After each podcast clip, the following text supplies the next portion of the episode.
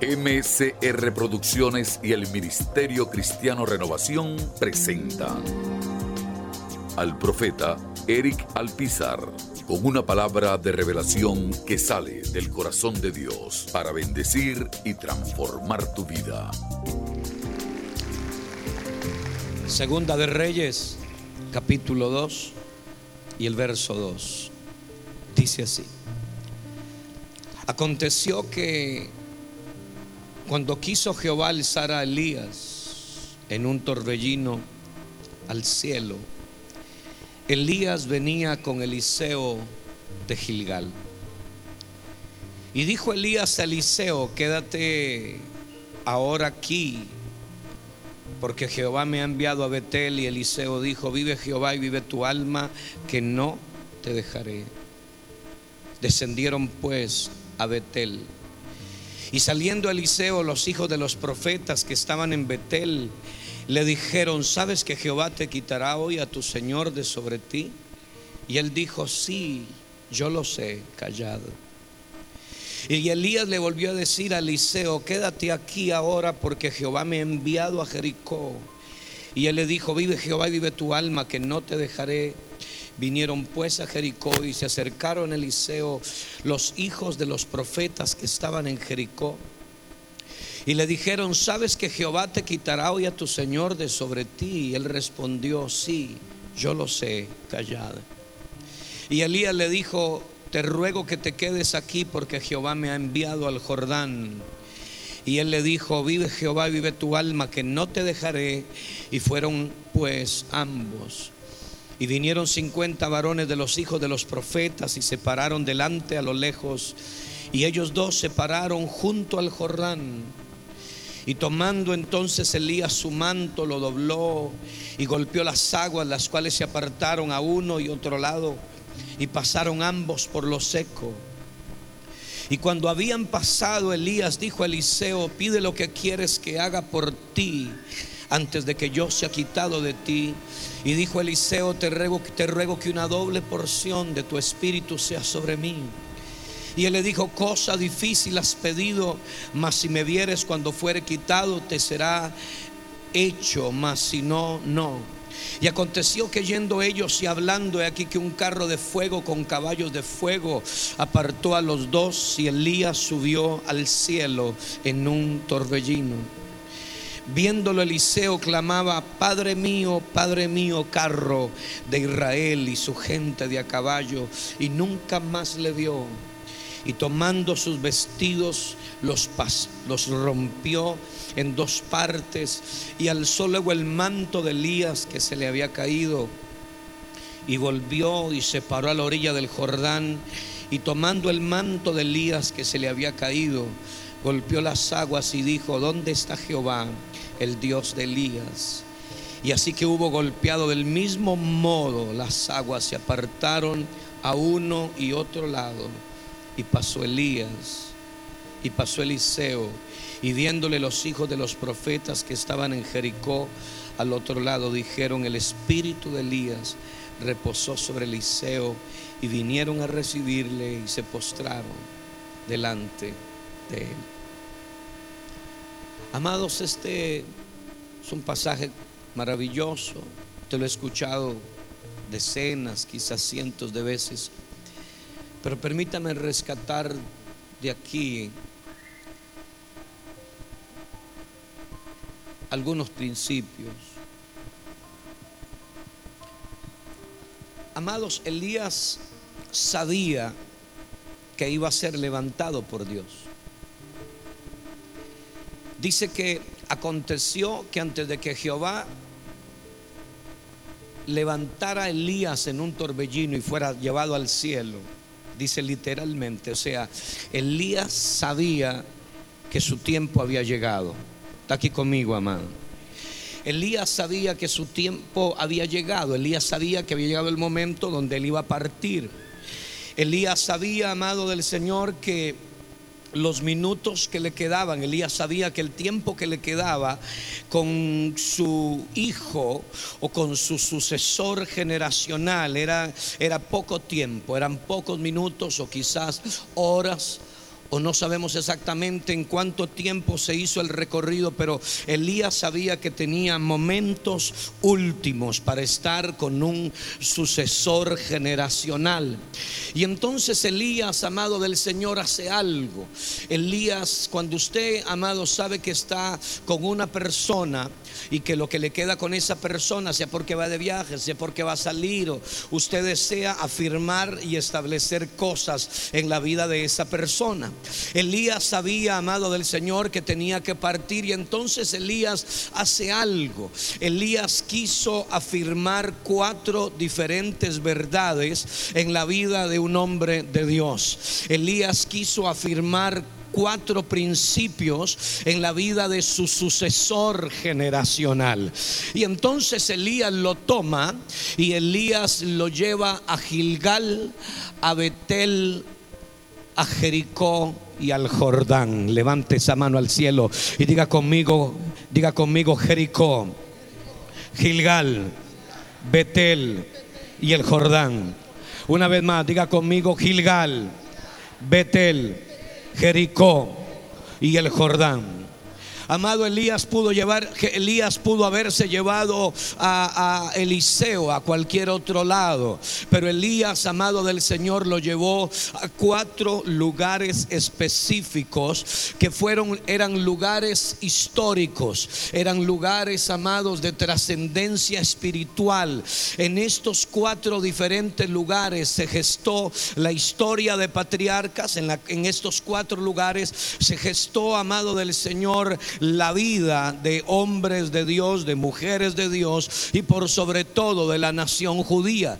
En estos cuatro lugares se establecieron episodios espirituales. En estos cuatro lugares, estos cuatro lugares fueron determinantes para marcar la vida de hombres, de mujeres de Dios, pero del pueblo de Dios. La historia del pueblo judío tuvo que ver con estos cuatro diferentes lugares. Y entonces Elías, amado del Señor no se lleva a Eliseo a cualquier parte, no. Elías se lo lleva a, número uno, se lo lleva a Gilgal, después se lo lleva a Betel, después se lo lleva a Jericó y por último se lo lleva al Jordán. Cuatro diferentes lugares, cuatro diferentes estaciones. Levante esa mano y diga conmigo, cuatro diferentes estaciones en la vida de un sucesor generacional cuatro diferentes lugares, amados del Señor, en los cuales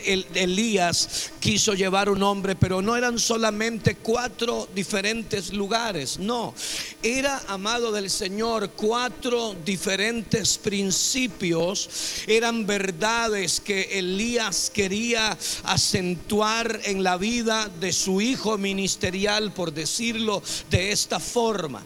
Él quiso acentuar cuatro principios, cuatro verdades específicas. Era como que si el hombre le dijera, te voy a dar la última cartilla de enseñanza, te voy a dar el último discipulado a seguir. Y se lo llevó a cuatro lugares. El hombre jamás iba a olvidar eso. Y él quiso asentar estos principios. Entonces, amado del Señor, el primer lugar al que Elías se llevó a Eliseo fue a Gilgal. Diga conmigo, Gilgal. Y usted sabe, amado del Señor, que en Gilgal acontecieron cosas sumamente gloriosas. Gilgal, amado, fue la puerta de entrada a la tierra prometida. Ellos estaban a punto de entrar a la tierra prometida. Ellos estaban en el borde. Estaban por entrar al cumplimiento de todo lo que Dios había hablado a lo largo del tiempo. Habían pasado 40 años. Estaban en la puerta de entrada. Y entonces Dios, amado del Señor, quiero que me oiga aquí. Dios le habla a Josué y Dios le dice, Josué, yo quiero que te hagas cuchillos afilados. Levante esa mano al cielo. Diga conmigo, cuchillos afilados. Llega y le dice Dios a Josué, Josué, yo quiero que tú te hagas cuchillos afilados. Le dice, y algo más serio todavía, quiero que circuncides a todo varón judío. Aleluya. Y entonces, amado del Señor, dice la Biblia que eh, dice que Josué, amado del Señor, llega y dice que Josué llama a todos los varones y Josué va a ejecutar aquella palabra que Dios le está diciendo. Pero la Biblia, déjeme decirle algo antes, amado. Dice la escritura que el rumor del pueblo de Israel había llegado a todos los reyes. Alguien está aquí, amado. Dice, oiga lo que dice, dice que por cuanto, dice, por cuanto el rumor, por cuanto el temor vuestro ha llegado a los reyes en la tierra que vais a entrar a poseer, le dice Dios, se van a circuncidar todos los hijos de Israel. Entonces Dios le está diciendo a Josué, Josué, lo que viene es algo tan poderoso. El enemigo ya sabe que Dios les, el enemigo ya sabe que Dios les ha entregado la tierra. Y por cuanto el enemigo sabe que ya les ha entregado la tierra, es necesario que ustedes se preparen internamente para lo que Dios les va a entregar. Dígame amén aquí. Y entonces, amado del Señor, dice la escritura que llegó Josué. Dice que Josué circuncidó a todos los varones de Israel. Ahora, oye, mi amado del Señor, lo siguiente. Dice que aquellos hombres de guerra que habían estado con Moisés en el desierto, dice que los hombres de guerra no entraron en la tierra prometida. Dice que aquellos varones de guerra, dice que se quedaron en el desierto. Entonces, amado del Señor, no solamente es bueno ser un hombre de guerra. Usted necesita ser circuncidado. ¿Alguien está aquí, hermano? A ver, alguien está aquí, dígame amén, hermano. Se lo voy a volver a decir, no se preocupe, no me mire con esos ojos. Yo ahorita le voy a, usted me entiende, yo estoy hablando de circuncisión en el alma. Alguien dígame amén aquí. Entonces, amado del Señor, quiero que escuche lo siguiente. Dios Dios habla acerca de aquellos varones de guerra que habían estado con Moisés. Y literalmente la Biblia dice en ese pasaje que los varones de guerra no entraron a la tierra prometida. Los varones de guerra, dice que todos los hombres de guerra, dice que se quedaron en el desierto. Entonces ser un hombre de guerra es importante. Ser una mujer de guerra es sumamente valioso. Pero por encima de eso es necesario tener un corazón tratado por el Dios del cielo. Alguien dígame amén aquí, amado. Entonces, amado del Señor, necesitamos un corazón que sea tratado por el Dios del cielo. El ser solamente un hombre de guerra es bueno, es importante, necesario, pero hay algo más que eso. Se requiere de un corazón tratado por Dios. Dice el libro de Jeremías Dice, circuncidad a Jehová el prepucio de vuestro corazón. Para nosotros, amado del Señor, cuando hablamos de circuncisión, no estamos hablando de algo físico, como se hacía con cada niño en el octavo día de nacido, por señal de pacto. No, amado. Cuando usted y yo hablamos de circuncisión en el Nuevo Testamento, estamos hablando de una transformación en el corazón. Estamos hablando de un corazón que ha sido mudado, de un corazón que ha sido tratado y de un corazón que ha sido procesado por Dios a lo largo del tiempo. Alguien está aquí, dígame amén. Está hablando, amado, de un corazón que fue tratado, de un corazón que fue procesado, de un corazón que tuvo una entrega plena, completa, total y absoluta al Rey de la Gloria. Quiero decirte, amado, recibir a Cristo es solo el primer peldaño. Necesitamos un corazón tratado por el Espíritu de Dios. ¿Alguien está aquí, hermano? Oye, mi amado del Señor, entonces lo primero que Dios quiere afirmar, o lo primero que Elías quiere afirmar en Eliseo es lo siguiente. Le dice, Eliseo, se lo digo parafraseadamente, Eliseo, el primer peldaño en tu vida, el primer peldaño en, la vida de un sucesor o sucesora generacional es tener un corazón tratado por Dios. Dígame amén. Entonces, amado del Señor, yo quiero decirte que eh, eh, eh, el dinero no es malo, el dinero es una fuente, el dinero es un recurso, el problema es el amor al dinero. Alguien está aquí, hermano. Entonces hay gente, amado del Señor, que Dios, antes de entregarle lo que Él ha determinado entregarle, Dios primero está dispuesto a tratar ese corazón para que el dinero nunca le haga daño. ¿Alguien está aquí, hermano? Yo quiero decirte, amado del Señor, que la fama no es mala. La fama, hay una fama que da el mundo, usted lo sabe, pero hay una fama que da Dios. Y la fama que da Dios, amado del Señor, es, lo que te catapulta, lo que te proyecta, lo que te bendice, lo que te posiciona. Y entonces, amado, el problema no es la fama, el problema es un corazón no tratado para recibir la fama. ¿Alguien está aquí, amado? El, salmista David llegó a tener un corazón tratado por Dios de tal forma que él sabía que todo lo que él tenía era de, él, por él y para él. El, el salmista David sabía, a pesar de tanta riqueza, a pesar de tanto que el Dios del cielo le entregó, él llegó y dijo, Dios, las riquezas y, y el poder provienen de ti. Alguien diga amén. Él dijo, las riquezas y la gloria provienen de ti. David tenía un corazón tratado, David tenía un corazón procesado. Amado, yo he conocido gente maravillosa de Dios, pero nunca permitió ser tratada por Dios en su corazón. Alguien aquí me está oyendo, amado del Señor. He conocido gente de Dios, he conocido gente del reino, he conocido gente maravillosa, pero es gente, amado del Señor, que hoy no está y no está porque no permitieron que su corazón fuera tratado, que su corazón fuera trabajado por el Rey de Gloria. Y si tú y yo queremos permanecer, necesitamos que Dios pueda circuncidar totalmente nuestro corazón. Dígame amén, amado. Oye, mi amado, necesitamos un corazón tratado, un corazón rendido plenamente al Señor. ¿Sabe por qué aquel lugar se llamó Gilgal? Mira, mi amado.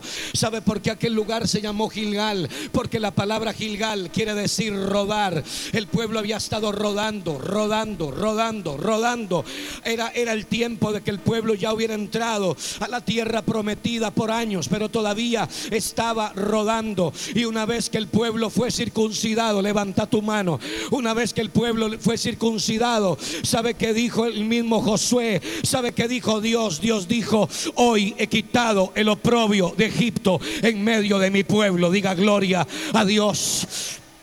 Oye, mi amado del Señor, cuando el pueblo fue circuncidado y, la circuncisión, amado del Señor, tenía, tenía que ver no solo con pacto, no, no solo con pacto, la circuncisión tenía que ver con pureza. Alguien está aquí, dígame amén, amada.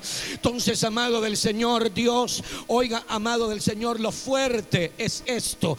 Dice que los reyes, dice que los enemigos habían escuchado de todo lo que Dios había hecho anteriormente con los otros reyes al otro lado del río. Entonces, por causa de lo que venía, Dios dijo, por causa de lo que viene y por causa de lo que yo voy a traer, dijo el Señor, estos corazones tienen que ser preparados. Dígame amén, amado. Dios llegó y dijo, santificaos, porque Jehová hará maravillas en medio de vosotros. Dígame amén. Amado, y cuando el pueblo se circuncidó, salió de Gilgal, dejó de rodar, logró entrar en lo que Dios tenía para ellos. A veces nosotros no hemos entrado en lo que Dios tiene para nosotros, producto de nuestro mismo corazón. ¿Alguien está aquí, hermano? Una vez más, a veces, amado, Dios ha querido llevarnos a algo. Hay gente que ya debió de haber entrado en cosas que Dios tenía para ellos, pero por causa de nuestro corazón no hemos entrado en aquello que el cielo tiene. Pero yo quiero decirte, amado del Señor, que tú y yo, amado del Señor, estamos destinados no para quedarnos en Gilgal. Alguien dígame amén, amada. Solo estoy poniéndote una base ahí, amado del Señor. El primer punto que Elías quiere afirmar en el corazón de este hombre es, ten un corazón circuncidado. Permite que Dios procese tu corazón. Permite que Dios permite ser tratado por el Dios del cielo. Que la plata nunca te dañe. Que el dinero nunca te afecte. Que la fama y que la gloria no te sepulte. Alguien está aquí. Entonces para eso, amado del Señor, se requiere de un corazón tratado por el Dios del cielo. La gente que tiene procesos no tiene procesos procesos por casualidad. Gente de destino no tiene, no tiene gente de destino no tiene procesos por casualidad.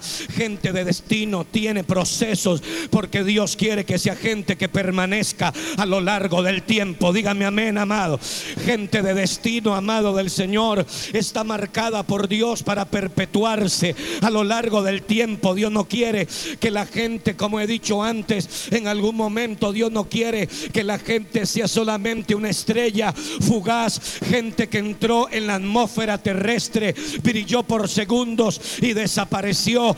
Dios quiere que tú te perpetúes a lo largo del tiempo. Vamos, levanta, vamos, levanta esa mano y diga conmigo, diga conmigo, Dios quiere, diga Dios quiere que yo me perpetúe a lo largo del tiempo.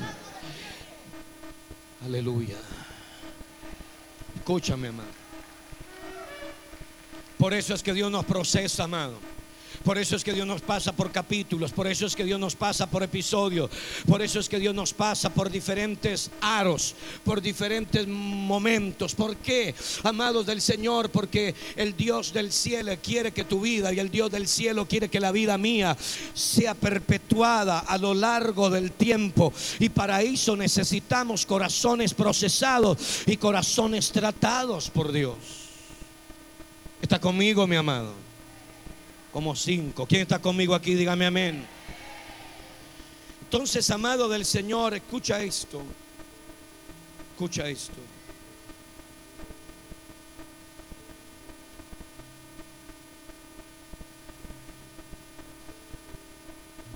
Dice la Biblia, dice la escritura así, permíteme leerte esto, dice la escritura, y circuncidará Jehová tu Dios tu corazón y el corazón de tu descendencia está aquí conmigo, hermano. Te lo voy a volver a leer. Y, y circuncidará Jehová tu Dios tu corazón y el corazón de tu descendencia para que ames a Jehová tu Dios con toda tu corazón y con toda tu alma. Diga gloria a Dios. ¿Sabe por qué Dios va a circuncidar nuestro corazón, amado? Porque Dios quiere que nosotros lo amemos a Él por sobre todas las cosas. Dígame amén. Él quiere que nuestro corazón sea de Él, por Él y para Él. Amén, amado de Dios. Déjeme continuar brevemente, amado. Número dos, al segundo lugar al que Dios se lleva a Eliseo es Betel. Y usted conoce perfectamente la palabra, amado. Betel no solamente es casa de Dios, aunque eso significa, pero Betel es lugar de encuentro. Levante esa mano, vamos, levante esa mano. Diga conmigo, lugar de encuentro.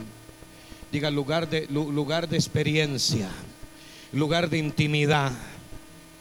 Entonces, amado, lo segundo, el segundo lugar al que, al que Elías lleva a Eliseo es Betel. Betel es lugar, lugar de comienzo, Betel es lugar de principio. La vida de patriarcas comenzó en Betel. Levanta tu mano, hermano, porque si usted ha de Dios ha determinado hacer de usted un padre, una madre, si Dios ha determinado darte descendencia, Dios te va a llevar a Betel una y otra vez. Levanta tu mano, porque es en Betel donde la vida de hombres y mujeres mujeres son marcados. Es en Betel, amado del Señor, donde se comenzó a gestar el génesis de grandes hombres de Dios. Fueron marcados en Betel. Betel el lugar de génesis. Betel el lugar de comienzo. Betel el lugar de principios. Betel el lugar de amistad. Betel el lugar de relación con el Dios del cielo. Betel es el lugar donde la gente es marcada por el Dios eterno. Betel es el lugar donde Dios se manifiesta. Betel es el lugar donde Dios se revela. Betel es el lugar donde Dios se te aparece. Betel es el lugar donde queda una impronta del cielo sobre tu vida. Betel no es solo casa de Dios. Betel es el lugar que Dios propicia para encontrarse contigo y que tu vida quede marcada, sellada por el Dios eterno a lo largo del tiempo.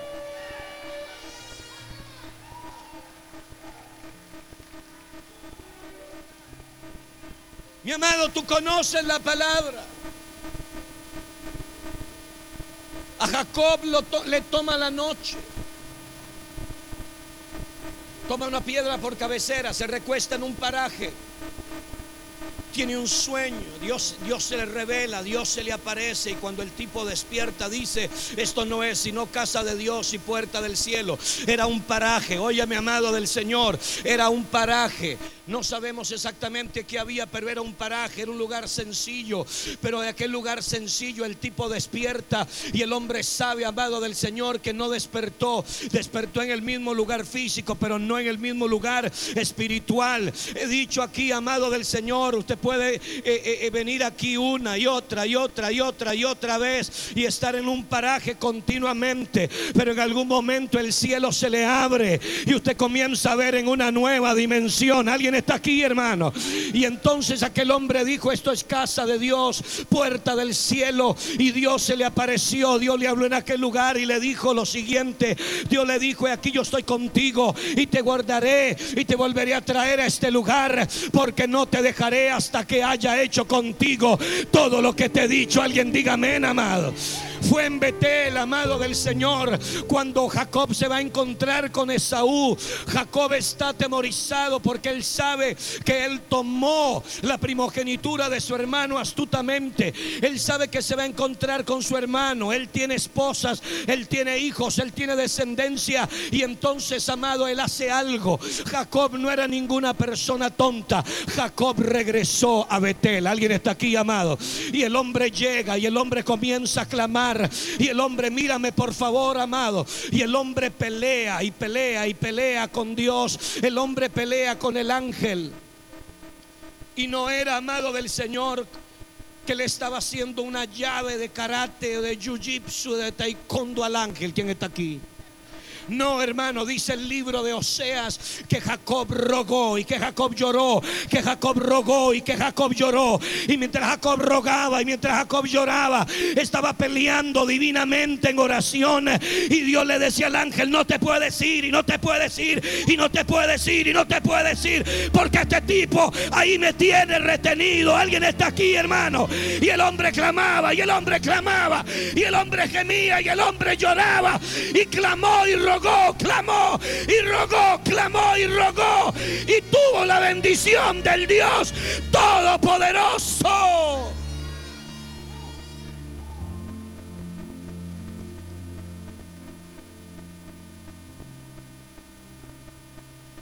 Y Dios lo bendijo.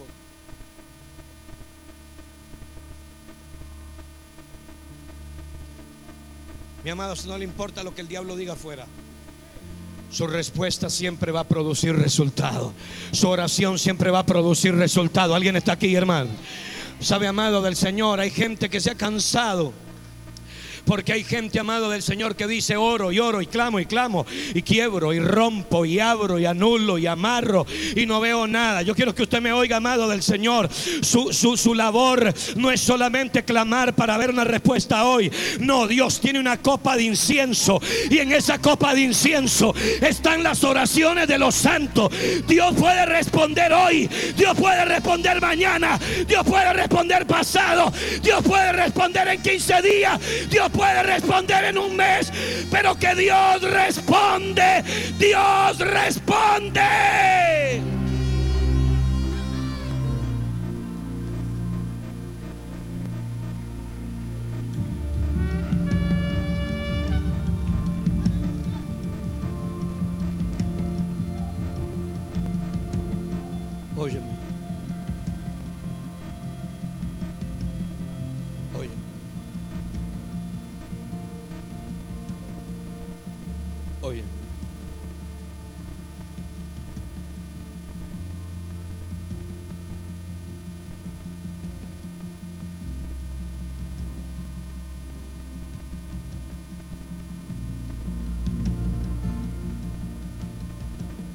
Está aquí conmigo, dígame amén, amado.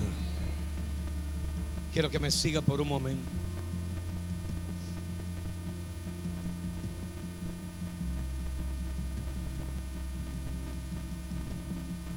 Dios responde hoy, Dios responde mañana, o Dios responde pasado, pero Dios responde. Dígame amén, amado. Vamos, una vez más, hermano, Dios responde hoy, Dios responde mañana, o Dios responde cuando en su infinita soberanía Él lo haya determinado. Pero Dios responde, está aquí, amado. Oiga lo que dijo el Señor Jesús. El Señor Jesús dijo, yo os, he, yo os he enviado a recoger lo que vosotros no labrasteis, otros labraron y ustedes han entrado en sus labores. Hay gente, amado, que fue gente que Dios tomó para romper. Alguien está aquí, hermano. Hay gente que Dios tomó para romper. Hay gente que Dios tomó para abrir. Hay gente que Dios tomó para quebrar, pero hay otra gente que Dios toma para cosechar. Usted está aquí, amado. Y cuando la gente logra entender los procesos y los tiempos de Dios en ciudades, en naciones, entonces la gente no se complica la vida. Si su labor es romper, siga rompiendo. Si su labor es quebrar, siga quebrando. Si su labor es abrir, siga abriendo.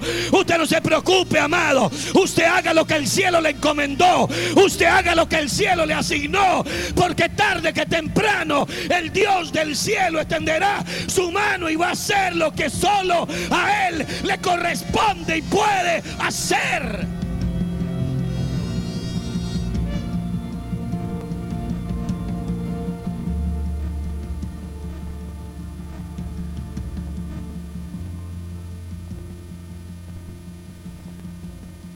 Y entonces, amado, La segunda vez que el hombre va a Betel y se encuentra con Dios, tiene respuesta. Ve a Dios. Se encuentra con Dios, Dios le da la bendición, Dios le da la respuesta. Pero luego, amado del Señor, en una ocasión Dios mismo se revela a Jacob. Y Dios le dice, Jacob, vuelve a Betel al lugar donde Jehová se te apareció cuando huías de tu hermano. Levanta tu mano al cielo. Dios mismo le dice a Jacob, Jacob vuelve a Betel. Vuelve a Betel, vuelve, vuelve al lugar donde yo te aparecí, le dijo el Señor cuando huías de tu hermano. Dios mismo le está dando la sugerencia, Dios le está diciendo, Jacob, tú tuviste un génesis, tú tuviste un origen, tú tuviste un punto de partida. Vuelve al lugar donde Dios se te apareció. Alguien aquí, hermano, me está acompañando. Dije anteriormente, Betel no es un lugar físico solamente, Betel es un lugar de encuentro, Betel es un lugar espiritual, Betel puede ser su casa, Betel puede ser su recado cámara. Betel puede ser la, la, cocina donde usted está ahí, pero está invocando al Rey de Gloria una y otra vez. Alguien está aquí, hermano. Betel puede ser su oficina. Betel puede ser el lugar donde tú estás continuamente. Ese es tu Betel. Es el lugar donde Dios se te revela. Es el lugar donde Dios te habla. Y entonces Jacob se reunió con la familia y les dijo: Jehová, el Dios de mis padres, me ha dicho: vuelve a Betel. Y cuando él le habla a su familia, tomó a sus esposas, tomó a sus hijos y dice que ellos, amado del Señor, dice que ellos tomaron sus dioses y dice que los dioses fueron sepultados, dice que lavaron sus Dice que ellos fueron lavados, dice que se limpiaron, luego dice que mudaron sus vestidos y entonces emprendieron un camino y dice que Jacob fue y levantó altar al Dios en Betel. Alguien dígame, amado, porque siempre, mira mi amado del Señor, siempre hay un lugar donde se encuentra respuesta. Alguien está aquí, amado. Siempre hay un lugar donde hay solución. Siempre hay un lugar donde te, donde te bombean esperanza. Siempre hay un lugar donde te bombean destino. Siempre hay un lugar donde te bombean, donde te impulsan propósito en la vida. Alguien está aquí, amado. Cuando usted siente, amado del Señor, que todo feneció, cuando usted siente que no sabe para dónde ve, para dónde ver, usted y yo escuchamos nuevamente la voz del Dios del cielo que nos dice, vuelve a tu Betel, vuelve a tu Betel, vuelve a tu Betel, vuelve a tu Betel.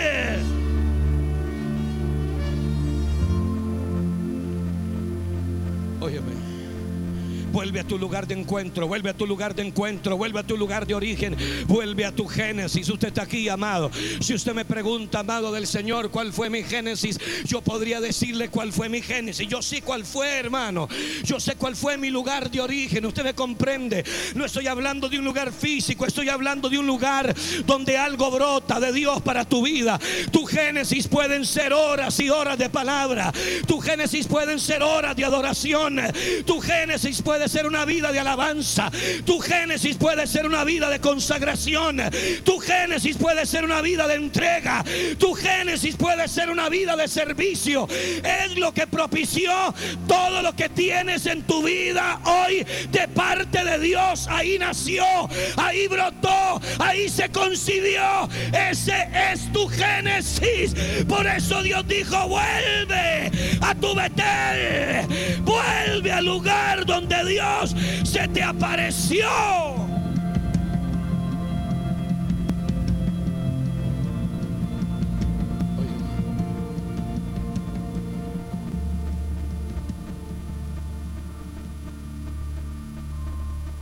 Porque hay un lugar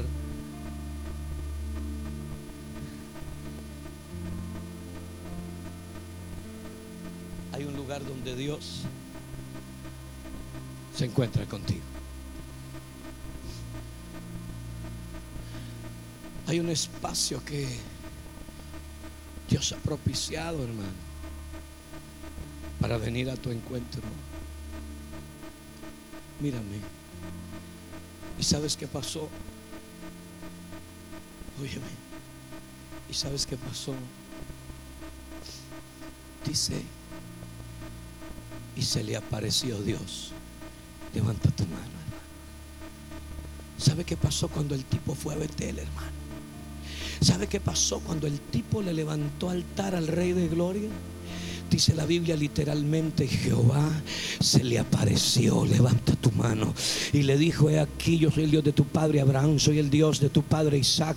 Le dice, la tierra que estás te la voy a dar a ti, a tu descendencia. Y le dice, una nación y conjunto de naciones procederán de ti y reyes saldrán de tus lomos. Y Dios, amado, le redefinió el destino. Levanta tu mano al cielo, amado.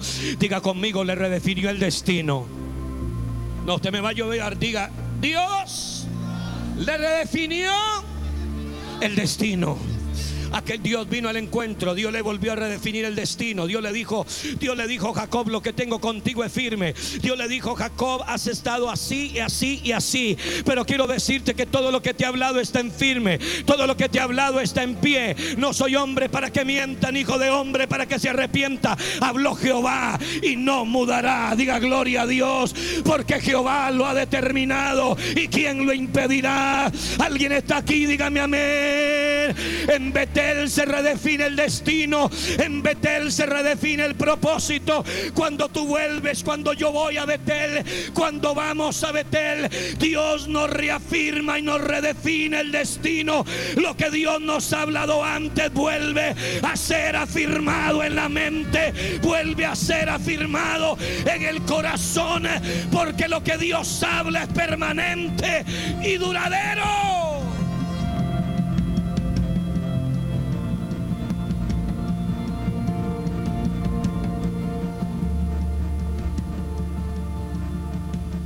Dios es inagotable. Déjame correr un poco. Dios es inagotable. Dios es insondable. Amado, y lo que Dios ah, lo que Dios te dijo ayer, Dios no solo lo reafirma, sino que Dios le suma. Alguien está aquí, amado. Lo que Dios te dijo ayer, Dios no solo lo reafirma, Dios lo Dios le suma, Dios le añade, Dios le añade, Dios le añade, porque Dios, amado del Señor, le dijo a Abraham algo, a Isaac le dijo otra cosa, pero a Jacob le dijo totalmente otra. Diga gloria a Dios. Dios le reafirmó y Dios le sumó. Ahora, permíteme. El tercer punto, amado, el tercer punto. El tercer lugar. El tercer lugar donde, donde, el, donde Elías se lleva a Eliseo, míreme por favor. El tercer lugar donde Elías se lleva a, a, Eliseo, ¿sabe cuál fue? Jericó. Levanta tu mano y diga conmigo Jericó. No, no, no, vamos, vamos, diga conmigo Jericó, hermano. Oye, mi amado del Señor, ¿sabe por qué Jericó fue el tercer punto? Jericó significa la casa de la luna. Oye, mi amado del Señor, ¿sabe por qué? ¿Sabe por qué, amado del Señor?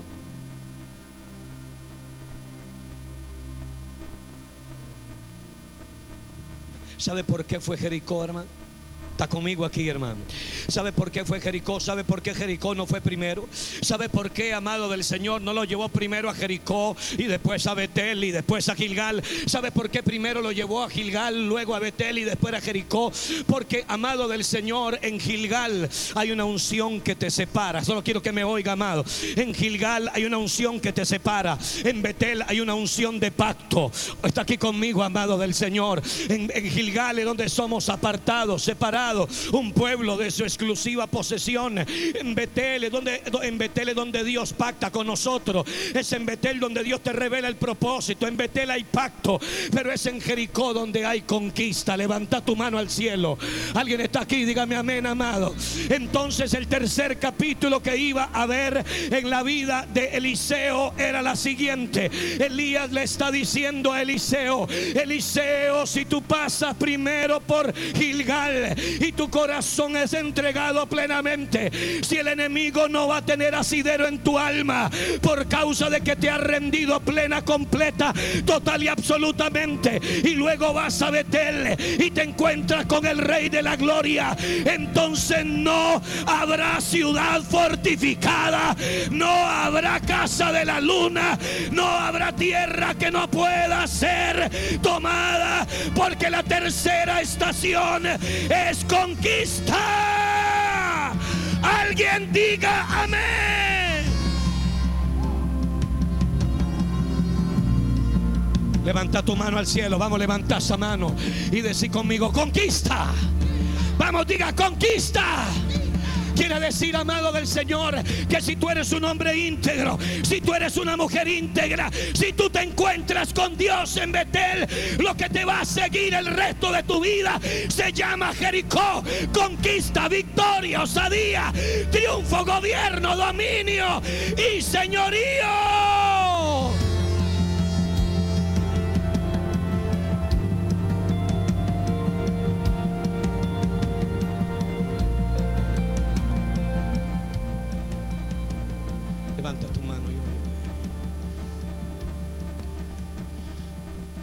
Tú sabes, que tú sabes, que tú sabes que has estado en Jericó, en, en, Gilgal, si tú sabes que ya fuiste, si tú sabes que has tenido entregas en tu vida, tú y yo sabemos que la vida del reino es una vida de procesos, es una vida de entrega, pero tú sabes que si has estado en Gilgal y luego te vas a Betel, cuando te encuentres con el Dios del cielo en Betel, no habrá Jericó que esté cerrado para ti. Levanta tu mano, no habrá lugar cerrado, no habrá oposición, no habrá resistencia. Oye, mi amado del Señor.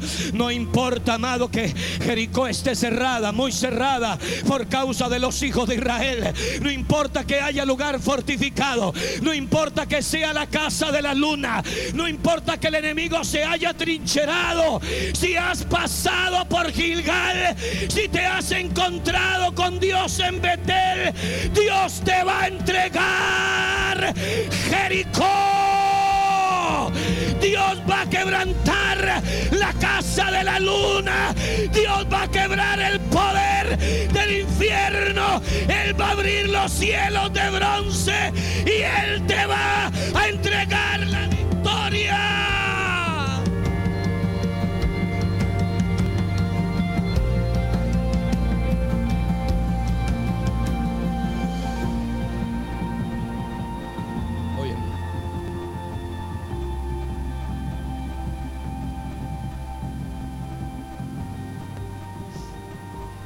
Por favor. Elías le dijo a Eliseo, si comienzas en Betel, si comienzas en Gilgal, si sigues en Betel, tu tercera estación será Jericó. Levanta tu mano. Tu tercera estación será conquista. Levanta tu mano, hermano. Porque hay gente, amado del Señor, lo que yo, te dije, cuatro estaciones diferentes, cuatro estaciones en la vida de un sucesor generacional. Hay gente que, esto puede ser un reflejo para, para autodeterminar en qué estación se encuentra. Hay gente, amado del Señor, que está en Gilgal, ya entraron, ya salieron. Hay gente, amado, que sabe que ya recibió una unción para ser apartado para Dios. Hay otra gente que sabe que está en Betel, ya fueron a Betel, ya se encontraron con Dios. Ahí hay una unción de pacto. Pero hay otra gente, amado del Señor, que sabe que está en una estación, en una otra estación. Y esa estación es Jericó. En todo lugar donde va hay victoria. Alguien está aquí, amado. En todo lugar donde va, Dios le entrega triunfo, Dios le entrega conquista. Él quiebra a sus enemigos. Él hace que todo lo que haga sea establecido sobrenaturalmente. Alguien está aquí, dígame amén. Él hace que todo lo que haga sea prosperado. Él te está entregando conquista. Hay una unción de victoria en tu vida levanta tu mano y escucha. Donde quiera, amado del Señor, que Dios te tiene, entonces tú sabes que ahí puede ser el lugar más cerrado. Dios te va a dar victoria. Oye, mi amado del Señor, te voy a decir algo. Oye lo que te voy a decir. Dios va a estremecer literalmente esta tierra. Dios va a hacer que el pueblo venezolano se vaya a Betel. Dios va a provocar encuentro. Dios va a provocar búsqueda. Dios va a provocar amistad. Dios va a provocar ¿Y sabes por qué Dios lo va a hacer? Porque Dios ha determinado entregar Jericó en manos del pueblo venezolano. Alguien diga amén. Vamos a aplaudir al Rey de Gloria. Vamos a aplaudir al Rey de Gloria.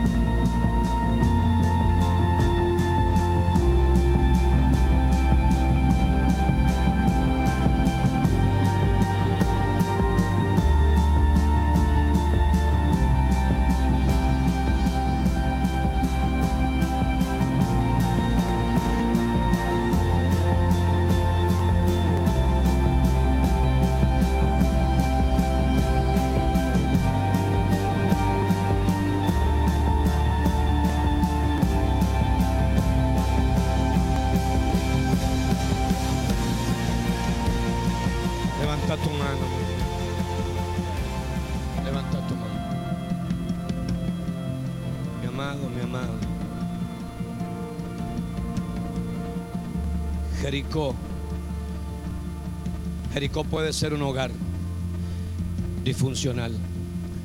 Jericó puede ser una familia disfuncional. Jericó puede ser un matrimonio que necesita una intervención divina. Jericó puede ser una situación familiar. Jericó puede ser una situación financiera, empresarial. Jericó puede significar y representar muchas cosas de diferente índole, de diferente naturaleza. Usted está aquí conmigo, amado del Señor.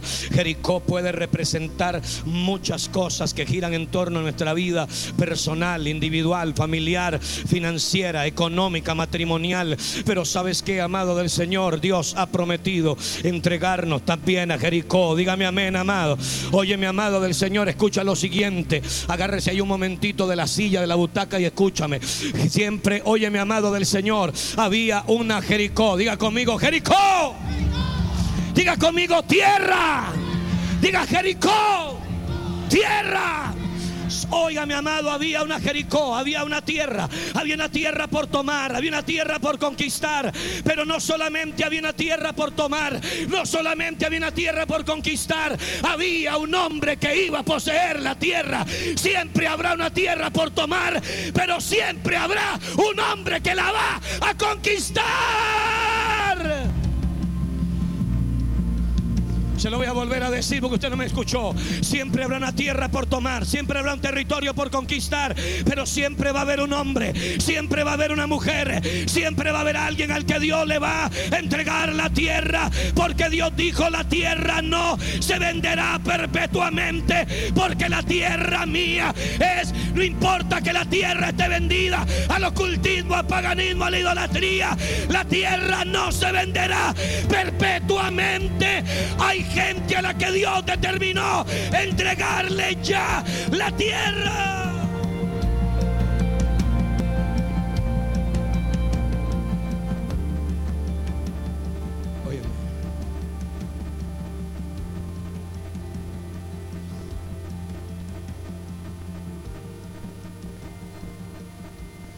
Siempre habrá una tierra. Siempre habrá un territorio. Siempre habrá un lugar.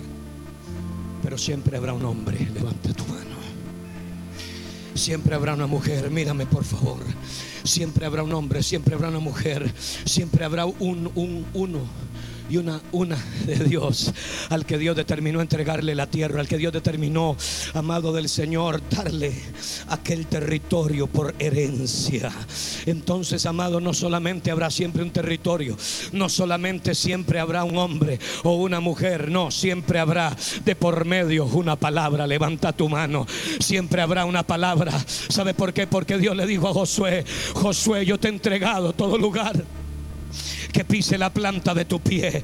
Entonces siempre habrá un territorio, pero siempre habrá un hombre. Siempre habrá un territorio, siempre habrá un hombre, pero siempre habrá una palabra. Levanta tu mano, amado, porque esa palabra es la que te hace prevalecer a lo largo del tiempo. Esa palabra es la que te lleva al cumplimiento.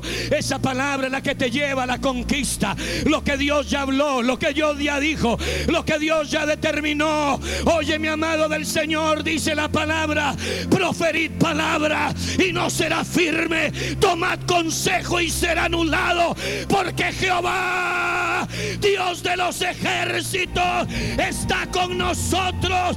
Lo que Dios ha determinado sobre tu tierra vendrá y se establecerá sobrenaturalmente. Alguien dígame.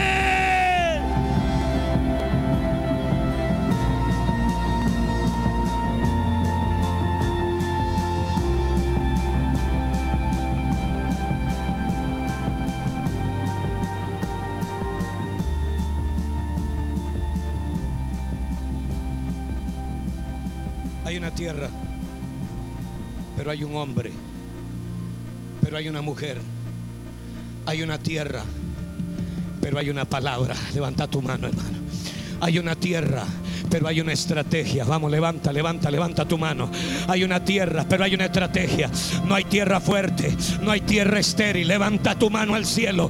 No hay tierra fuerte, no hay ciudad fortificada, no hay tierra estéril. Siempre hay una estrategia, siempre hay una estrategia, siempre hay una estrategia, siempre hay una estrategia, siempre hay una forma. Toda ciudad es vulnerable.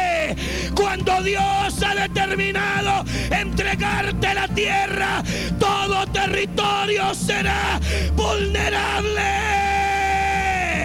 Alguien diga amén aquí.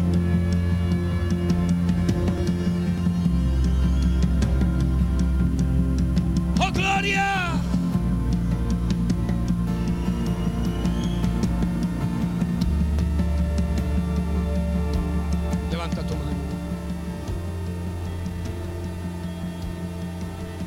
Levanta tu mano. Porque yo creo que tú eres el hombre. No, usted no me oyó, usted no me oyó, usted no me oyó. Yo te estoy diciendo, yo creo que tú eres el hombre. Yo creo que tú eres la mujer. Yo creo que tú eres el pueblo. Alguien diga aquí, amén, amado. Porque Dios se le entregó un hombre, sí, pero Dios se le entregó un pueblo. Dios se le entregó un hombre, pero Dios se le entregó un pueblo. Dios siempre tiene uno, Dios siempre tiene una, Dios siempre tiene un alguien, Dios siempre tiene un Ciro al que Dios le entregará a las naciones. Dios siempre tendrá un Ciro al que Dios determinó entregarle la tierra.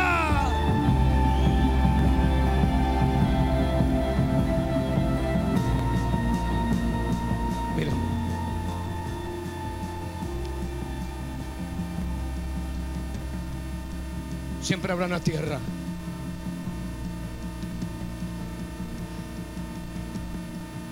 Mírame. Escúchame. Lo que te voy a decir es serio, hermano. Esto era para mañana, pero te voy a adelantar un poquito. No, de lo que te voy a decir, escúchame. Siempre hay un sí, siempre hay una tierra. Siempre habrá un hombre, una mujer, una palabra, una estrategia y una victoria. Levanta tu mano. Mírame. Jericó era la casa de la luna. Jericó era la casa de la luna. Pero el que llega de casa de Dios va a quebrar la casa de la luna. Levanta tu mano al cielo. Alguien está aquí, se lo voy a volver a decir, hermano. Betel era casa de Dios, pero Jericó era la casa de la luna. Si tú vienes de casa de Dios, Dios te va a quebrar la casa de la luna. Levanta tu mano al cielo, hermano.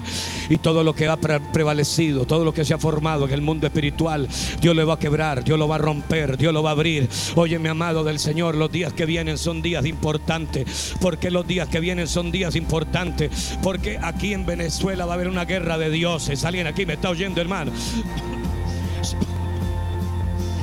Oh, alguien está aquí, se lo voy a volver a decir. En Venezuela va a haber una guerra de dioses. Usted está aquí, hermano del Señor. Dios tenía que quebrantar la casa de la casa de la luna. Dios tenía que quebrantar Jericó. Dios viene para Venezuela, viene una guerra de dioses. Te voy a decir por qué, amado del Señor. Porque quien conquista en el mundo espiritual gobierna en el mundo natural. Alguien está aquí, hermano. Te lo voy a volver a decir, amado. Quien gobierna en el mundo espiritual, quien conquista en el el mundo espiritual, va a gobernar en el mundo natural. Si la iglesia se posiciona, la iglesia va a gobernar y conquistar espiritualmente para gobernar naturalmente.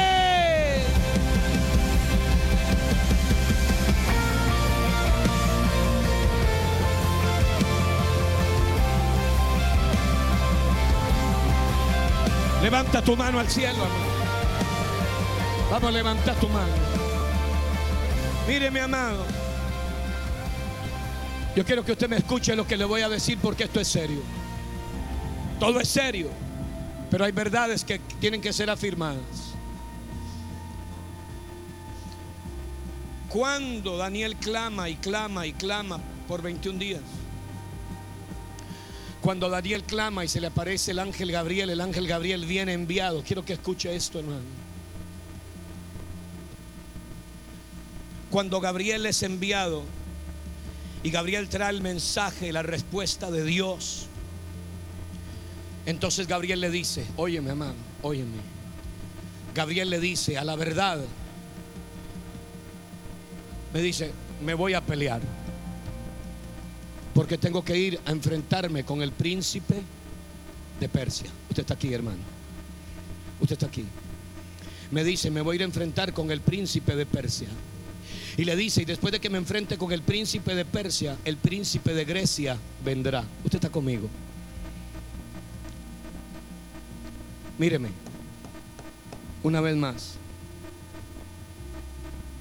Gabriel le dice, me voy a enfrentar el príncipe de Persia, a pelear con el príncipe de Persia. Y le dice, a la verdad, después del príncipe de Persia, el príncipe de Grecia vendrá. Ahora escúcheme. ¿De qué está hablando? Está hablando de entes espirituales, está hablando de potestades, está hablando de principados. Después del, después del, gobierno, después del imperio babilónico, ¿quién vino? Los persas. Y después de los persas, ¿quiénes vinieron? Los griegos. Entonces Daniel está diciendo, quiero que sepa, Gabriel está diciendo, Daniel, quiero que sepas algo. Va a venir un regente espiritual que se llama Persia, pero también va a venir también va a venir un imperio que se llama Persia. Va a venir un, un, regente espiritual que se llama Grecia. Y también va a venir un imperio que se llama Grecia. Eso quiere decir que detrás de cada imperio y detrás de cada gobierno hay un ente espiritual. Usted está aquí, hermano. Usted está aquí, hermano. Se lo voy a volver a decir en otras palabras, detrás de cada persona que se siente en una silla de autoridad, si es para bien, estará Dios, y si es para mal, estará un principado, una potestad y un regente espiritual. ¿Alguien está aquí, hermano? Entonces la manera es la siguiente, la manera de que la iglesia se empodere, la manera de que la iglesia reine, que la iglesia pueda conquistar en el mundo espiritual. Si la iglesia logra conquistar en el mundo espiritual, entonces el príncipe de Persia iba a ser amarrado. Se lo estoy diciendo de una manera parafraseada. Si la iglesia se posicionara, entonces el príncipe de Grecia iba a ser amarrado. Alguien está aquí conmigo, amado de Dios. Lo que quiero decirte es lo siguiente. Va a haber una guerra de dioses en los próximos días. Va a haber una guerra de altares. Va a haber una guerra de intercesión. Va a haber una guerra de clamor. Si la iglesia se posiciona, el príncipe de Persia podrá ser atado. Si la iglesia se posiciona, el príncipe de Grecia podrá ser quebrado.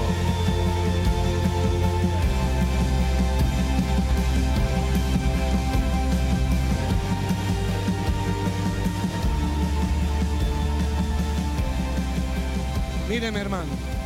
Míreme. Déjeme cerrar. Permítame cerrar.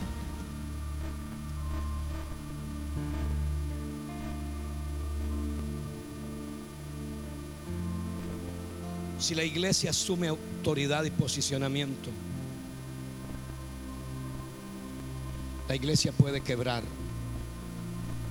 quebrar, atar.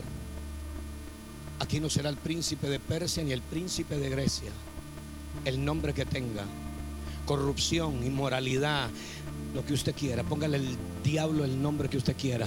Pero si la iglesia se posiciona, ese regente será suprimido. Y cuando ese regente será suprimido, no podrá venir, no podrá venir otro imperio. Alguien aquí me está hablando, amado del Señor. Lo que te estoy diciendo es serio, amado del Señor. Te estoy hablando espiritualmente de una verdad. Si la iglesia se posiciona, entonces, amado del Señor, lo que va a gobernar es otra cosa. Lo que con lo que usted está viviendo no es algo natural. Con lo que estamos viviendo no es algo eh, eh, eh, normal lo que estamos viviendo es algo espiritual. La iglesia no puede seguir disparando al hombre. La iglesia no puede seguir disparando a la gente. La iglesia tiene que disparar los misiles espiritualmente. Alguien está aquí, amado de Dios. La iglesia tiene que comenzar a teledirigir los misiles en otra dirección. Nuestra lucha no es contra sangre ni carne, amado de Dios. Lo que está peleando esta tierra no es el hombre. Lo que está peleando esta tierra es el enemigo, pero Dios ya resolvió entregarnos la tierra.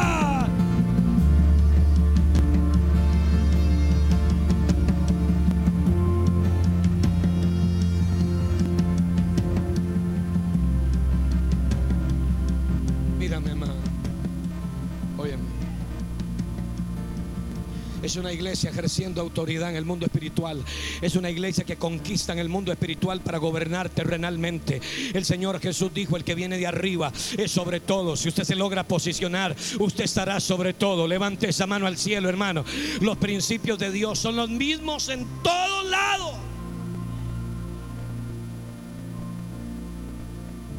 Mírame. Cierro, hermano. La cuarta estación. Jordán, levanta tu mano. En Gilgal hay una unción que nos separa. En Betel una unción de pacto. En Jericó una unción de conquista. Levanta tu mano. Levante esa mano, hermano, y déjame profetizar sobre tu vida. Déjame declarar algo sobre tu vida. Yo no sé lo que has estado viviendo, no sé lo que te has estado enfrentando, pero yo quiero declarar hoy, hoy, hoy, esta noche, que a partir de hoy todo lo que ha estado cerrado se abre. A partir de hoy todo lo que ha estado retenido se suelta. A partir de hoy yo declaro sobre tu vida, amado del Señor, que Dios te comienza a entregar victoria sobre victoria, victoria sobre victoria, victoria sobre victoria. Vamos, alguien que lo crea, levanta levante su mano. Yo te estoy declarando, algo viene sobre tu vida. Algo se abre, algo se abre, algo se abre, algo se abre, algo se abre. Lo que ha estado roto es soltado. Ustedes no son gente normal. Ustedes son Betel. Ustedes han estado en Gilgal. Ustedes son casa de Betel. Lo que viene es Jericó. Lo que viene es conquista. Lo que viene es victoria. Lo que ha estado cerrado se abre. Lo que ha estado retenido se suelta. Alguien diga gloria.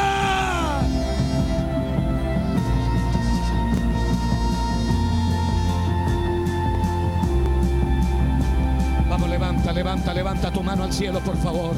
Levanta, levanta, levanta tu mano. Vamos, mi amado del Señor. Óyeme, óyeme, óyeme, óyeme, óyeme, oye. Lo que ha estado cerrado se abre. La oposición se abre. La oposición cae. La resistencia cae. Lo que ha estado retenido se suelta. Lo divino viene. Lo divino viene. El sitio cae.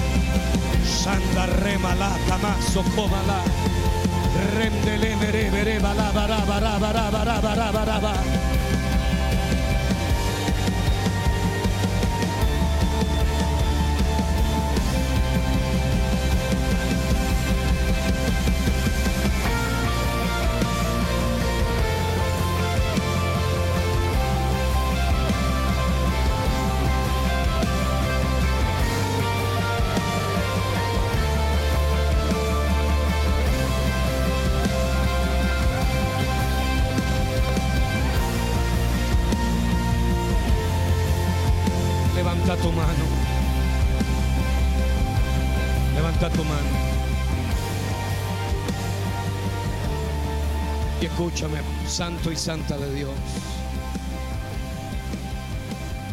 Escúchame.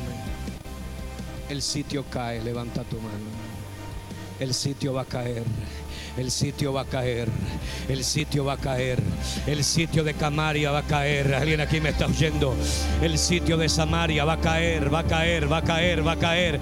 El sitio va a caer. La tienda de Madián va a caer. El sitio de Samaria va a caer. Lo que ha estado cerrado se verá ir. Lo que ha prevalecido no será más, no será más, no será más, no será más, no será más, no será más, no será más. Viene cambio.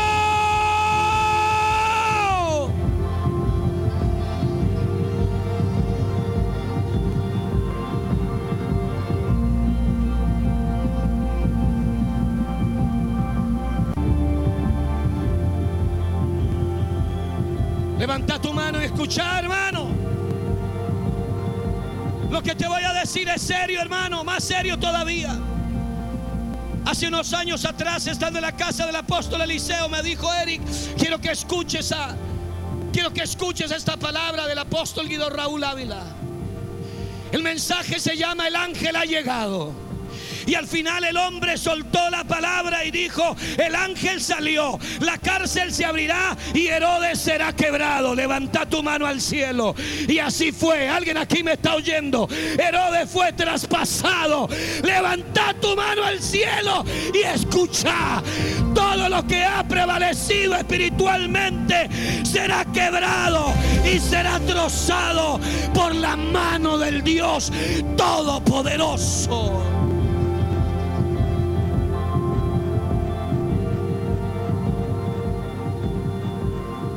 El sitio caerá.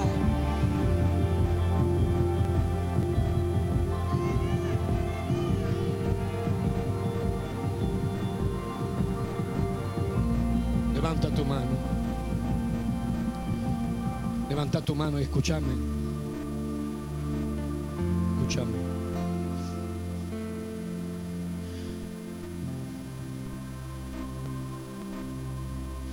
Amado, yo declaro sobre tu vida como un hombre de Dios que la resistencia se viene abajo sobre tu vida. La Biblia dice que si uno prevaleciere contra otro, entre dos le resistirán. Y aquí no hay dos, aquí hay miles a favor tuyo. Levanta tu mano al cielo, hermano. Todo lo que ha prevalecido hoy cae, hoy cae, hoy cae.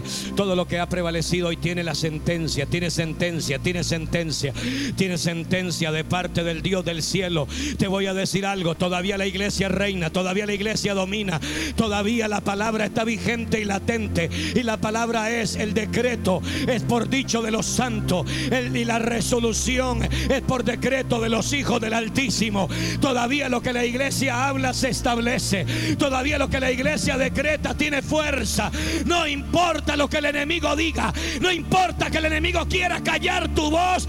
Todavía la sentencia es por decreto de los vigilantes. Todavía lo que tú hablas tiene el eco del Dios del cielo. Levante esa mano.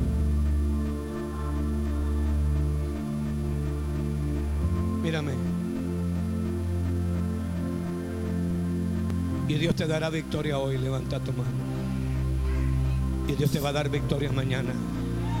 Y Dios te va a dar victoria pasado y la conquista se va a volver tu combustible. Levanta tu mano, hermano.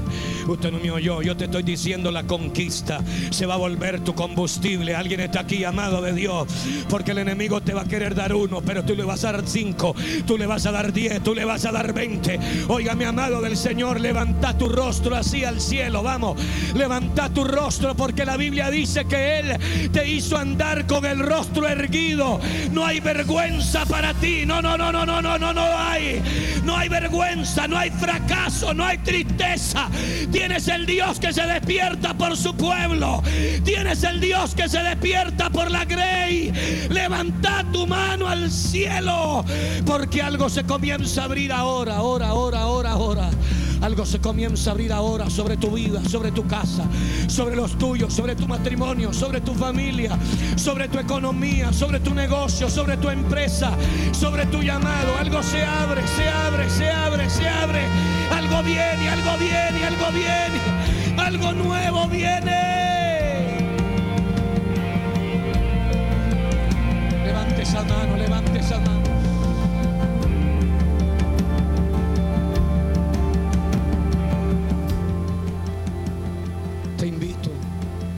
Levanta tus manos un segundo. Jordán.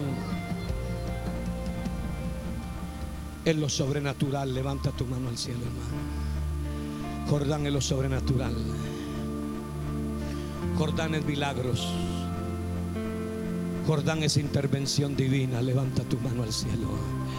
Jordán es intervención divina. Milagros no son solamente ciegos, ojos de ciego abiertos. Eso lo necesitamos y lo queremos, pero no es solamente eso. Milagros tienen que ver con intervención divina. Milagros tienen que ver cuando las leyes de la naturaleza son quebrantadas. Milagros tienen que ver cuando Dios interviene sobrenaturalmente. Cuando lo natural no puede ser mudado y requiere donde algo sobrenatural es donde Dios interviene. Levanta tu mano. Eso es un milagro, amado del Señor. Primero fue Gilgal, luego fue Betel, luego es Jericó, luego es conquista, luego será, luego será lo sobrenatural. Jordán es sobrenaturalidad. Jordán es la intervención sobrenatural de Dios sobre tu vida. Vamos, levante esa mano, amado, porque Dios va a comenzar a intervenir sobrenaturalmente. Dios va a comenzar a levantarse. Dios va a comenzar a operar a favor tuyo. Dios va a operar a favor de tu casa. Dios va a operar a favor de los tuyos. Algo va a comenzar a ser abierto sobrenaturalmente de parte del Rey de Gloria. Levanta tu mano al Dios Todopoderoso, porque lo que ha requerido de una intervención sobrenatural comienza a ser desatado.